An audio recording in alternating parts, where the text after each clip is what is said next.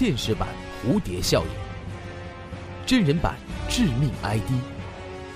请关注长篇悬疑小说《难逃》。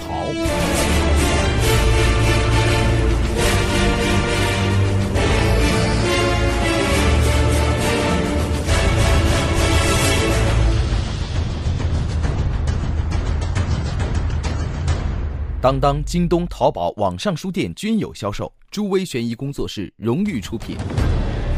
朱威讲故事，魂不散系列。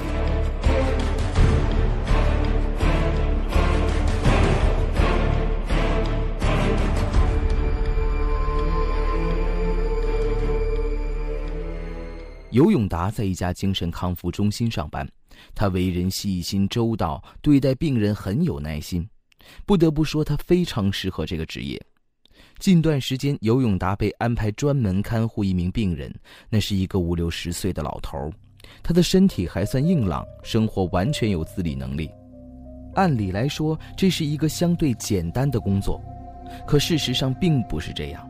医院里的护士们都知道这个老头不好伺候，一旦有别人接近他，他就会表现出非常紧张的样子，情绪很难控制。有不少护士都吃过他的亏，照顾他可是一份相对麻烦的工作。这个老头姓赵，尤永达叫他赵大伯。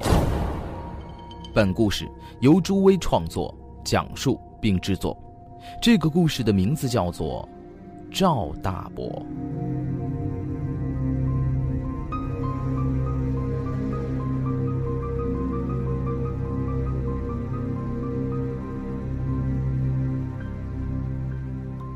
赵大伯单身一个人，无儿无女，没有多少人愿意去关注这样一个无依无靠且神经错乱的老头。但是尤永达却表现出了极佳的敬业精神，对赵大伯看护有加。从早晨起床上厕所到半夜睡觉盖被子，尤永达都做得很周到。赵大伯从来不和医院其他的任何人交流，更不愿意任何人接近他。尤永达注意到，赵大伯自打入院以来，身体的各项指标都还算正常，但是他的背，却一天比一天驼得厉害。赵大伯不爱动，平时就一直坐在病房里，也不愿意出去。也许这是导致他驼背越发厉害的原因吧。尤永达想。一天早上，尤永达按照惯例走进赵大伯的房间，赵大伯已经醒了，他弯着腰坐在床边。尤永达走了过去，赵大伯，呃，您醒了，昨晚睡得好不好？赵大伯没吱声，耷拉着脑袋没有动。尤永达拿过来洗好的毛巾给赵大伯擦脸，赵大伯依旧是目光呆滞，脸色苍白，没有一点精气神儿。其实看着老人这样，尤永达有点不忍心，他在心里对赵大伯萌生了一丝惋惜。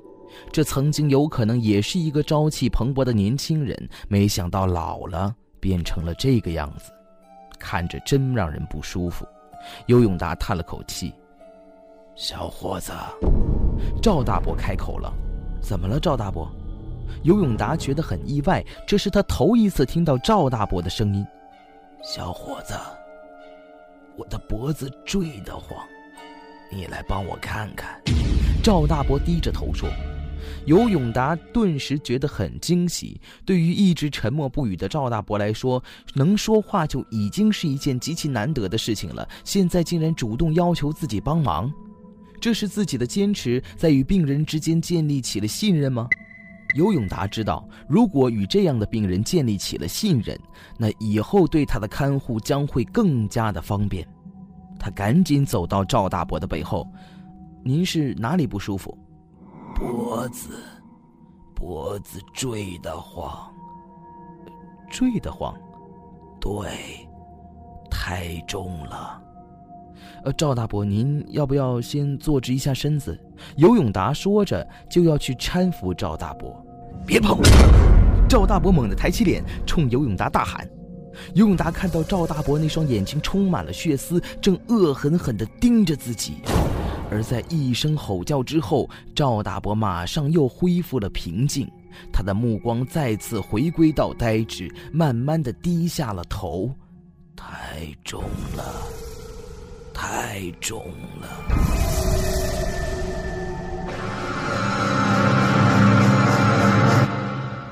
尤永达现在心里有说不出的难受，刚刚还以为自己和赵大伯之间的关系有所缓和呢，没想到这个老头还是和以前一样，情绪混乱，再加上刚才被赵大伯吓了一跳，尤永达觉得现在太委屈了。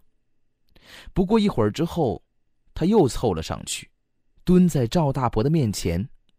赵大伯，什么太重了？赵大伯微微的抬起头，用那布满血丝的眼睛看着尤永达。孩子太重了。孩子？什么孩子？尤永达不解的问。之后，赵大伯怎么也不肯交流了，只是目光呆滞的望着地面，嘴里嘟嘟囔囔的重复着“太重了”这句话。当天晚上，尤永达按照惯例巡视病房。他走到赵大伯的房间门口，透过门玻璃向里面望去，走廊的灯光透过玻璃照射进房间。尤永达朝赵大伯的床上看去，然后他被吓了一跳，因为他看见赵大伯并不在床上。平时这个时间，赵大伯早已经躺在床上睡着了，可是现在，床上根本就没有人。尤永达推开房门走了进去。一只手搭在了尤永达的肩膀上，尤永达被吓得浑身一抖，回头一看，赵大伯就站在他的身后。就在自己走进房间的时候，赵大伯就一直站在门后。只见赵大伯朝尤永达走了一步，看到了吗？赵大伯紧盯着尤永达。赵大伯，你怎么还没睡觉啊？尤永达强忍着恐惧，想要搀扶赵大伯去床上躺下。不，我不能躺下。他已经爬到我脖子上来了，躺下会被压死的，躺下会被压死的。赵大伯拼命挣扎着。尤永达发现，就在这短短的一天里，赵大伯的背更弯了。他想试图安慰赵大伯：“我先扶您坐下好吗？”说完，尤永达又向前走了几步。这回赵大伯并没有什么反抗，被尤永达搀扶着坐到了床上。赵大伯，你要是不想躺下，就先坐会儿，我一会儿再来看你。说完，尤永达回到了值班室，他想填写完今晚的值班表之后，再去看看赵大伯的情况。尤永达整理了一下病人的观察资料，就在这个时候。他隐隐约约地听到有一阵哭声在走廊里回荡着，这哭声在寂静的深夜显得既凄凉又恐怖。尤永达走出了值班室，天哪！赵大伯就站在自己值班室的门口，还像刚才一样耷拉着脑袋，弯着腰，他正站在值班室外面哭。赵大伯，您怎么起来了？尤永达被赵大伯的举动给吓到了，然后他想把他带回房间，可是没等尤永达走到赵大伯身边，这老头竟然猛地站直身子。永达看到赵大伯的眼睛都快瞪出了血，他面目狰狞，看了尤永达一眼之后转身就跑。尤永达愣了一下，然后紧跟着后面追。只见赵大伯跑出了医院大门，平时走路慢吞吞的他，现在不知道什么样的力量让他异常的敏捷。他甚至爬上了医院的大门，跑出了院子。永达没有办法，他叫上医院的值班保安，和他一起在后面紧紧的追赶。尤永达和保安费了好大劲儿，才在医院后山的树林里找到了跪在地上的赵大伯。只见赵大伯用双手在地上拼命地挖土，没过多久，他好像从土里挖出了什么东西。尤永达走近一看，那是一具尸体。赵大伯从土里挖出了一具孩子的尸体，而赵大伯竟然一把把这个孩子抱在了怀里，放声大哭。第二天，警察封锁了现场。经过调查，这具尸体的身份是前阵子众多失踪的小孩之一，而赵大伯的真实身份很有可能是这个犯罪团伙中的一员。根据警方现有的线索，这个以拐卖儿童为主的犯罪团伙手段极其残忍。如有被拐儿童中途患病，在无法卖出的情况下，就会被活埋，以免传染其他孩子。该团伙作案时讲究快进快出，很少留下线索。由于院方提供了足够的证据，证明现在的赵大伯的精神状况无法接受审讯，警方只能把他继续留在医院。没多久之后的一天，尤永达来到了赵大伯的门前。此时的赵大伯背对着门坐在床边，他现在的腰已经完全直不起来了。他坐着的时候，胸已经全部贴在了膝盖上。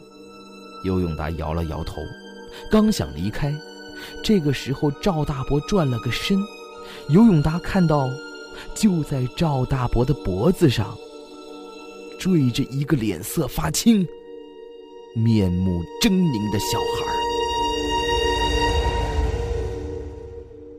好了，这就是我为您讲述的《魂不散》系列。